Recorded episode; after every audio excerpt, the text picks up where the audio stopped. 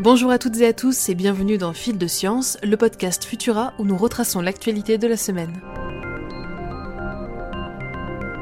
Ce week-end, une pluie de débris est attendue sur Terre. Il y a quelques jours, le lanceur Longue Marche 5B faisait la une en mettant en orbite Tianhe, le cœur de la future station spatiale chinoise. Alors qu'une série de manœuvres aurait dû être mise en place pour assurer une rentrée sûre dans l'atmosphère, il semble en être allé autrement pour l'appareil. Celui-ci est donc en train de chuter comme une pierre, condamné à entrer en collision avec la Terre à une date et en un lieu qui demeure encore incertain.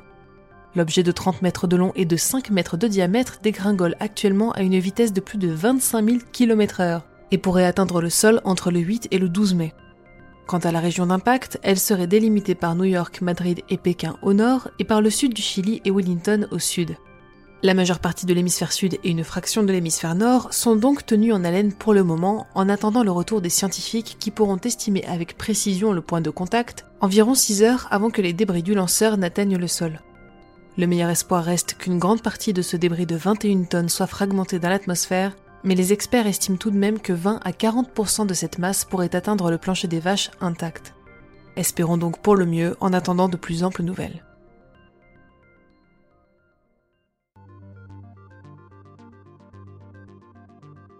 Partons au Kenya maintenant à la découverte de la plus ancienne sépulture humaine jamais mise au jour sur le continent africain. Baptisé Mtoto, le jeune enfant sorti de terre par les chercheurs n'aurait eu que 3 ans à l'âge de sa mort, il y a 78 000 ans. Son corps aurait été placé en position fétale dans une fosse puis recouvert d'un linceul, sa tête reposant sur un support. Ces vestiges sont désormais la marque du plus ancien rituel funéraire jamais étudié en Afrique. Un rituel probablement complexe selon les scientifiques, sollicitant la participation de plusieurs membres de la communauté et attestant de l'évolution culturelle des sociétés du Pléistocène supérieur. Le corps de Mtoto rejoint seulement deux autres individus découverts sur le sol africain, un autre enfant, égyptien, daté de 68 000 ans, et un nourrisson d'Afrique du Sud, daté entre 58 000 et 74 000 ans. Face à la sécheresse, les chevaux et les ânes ne se laissent pas démonter. Des chercheurs de l'université de Sydney ont en effet analysé leur comportement et révélé qu'à l'état sauvage, ces équidés ont pour habitude de creuser des trous dans le sable à la recherche d'eau.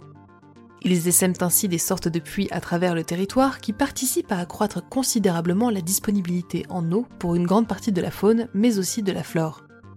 Près de 60 espèces différentes ont en effet été surprises en train de s'abreuver à ces sources, des herbivores, mais aussi des oiseaux et des lions. Une fois abandonnés, ces creusets servent ensuite à la germination des arbres, jouant un rôle, aussi mineur soit-il, dans le verdissement des régions arides.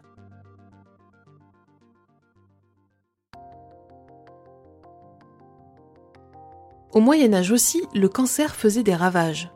Une récente étude révèle en effet que 9 à 14% de la population anglaise aurait pu être touchée par ce mal insidieux entre le 6e et le 16e siècle.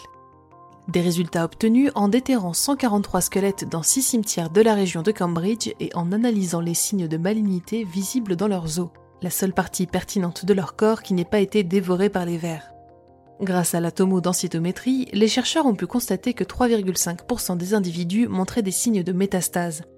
Si l'on prend en compte le fait qu'un tiers à la moitié des personnes atteintes de cancer des tissus mous voient la tumeur se propager à leurs os, on obtient alors cette statistique de 9 à 14% un chiffre 4 à 5 fois plus grand aujourd'hui du fait des modes de consommation et de la pollution induits par l'industrialisation de nos sociétés.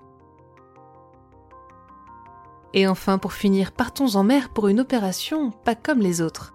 La Marine royale britannique a récemment testé l'utilisation de jetpacks pour prendre d'assaut les navires. À bord d'une barque, le soldat n'a qu'à prendre son envol pour atterrir directement sur le pont ennemi du vaisseau qu'il poursuit. À l'heure actuelle, ces appareils possèdent encore trop de désavantages pour présenter un véritable intérêt militaire.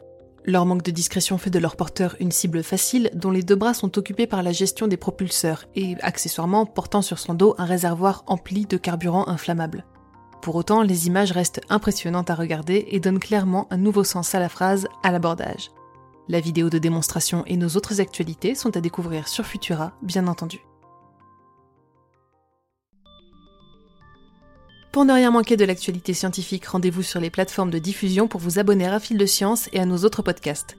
Si cet épisode vous a plu, n'hésitez pas à nous laisser un commentaire avec le hashtag Futurapod et 5 étoiles sur vos applications audio préférées. On se retrouve vendredi prochain à 18h30 avec toujours plus de nouveautés scientifiques. Bon week-end à tous.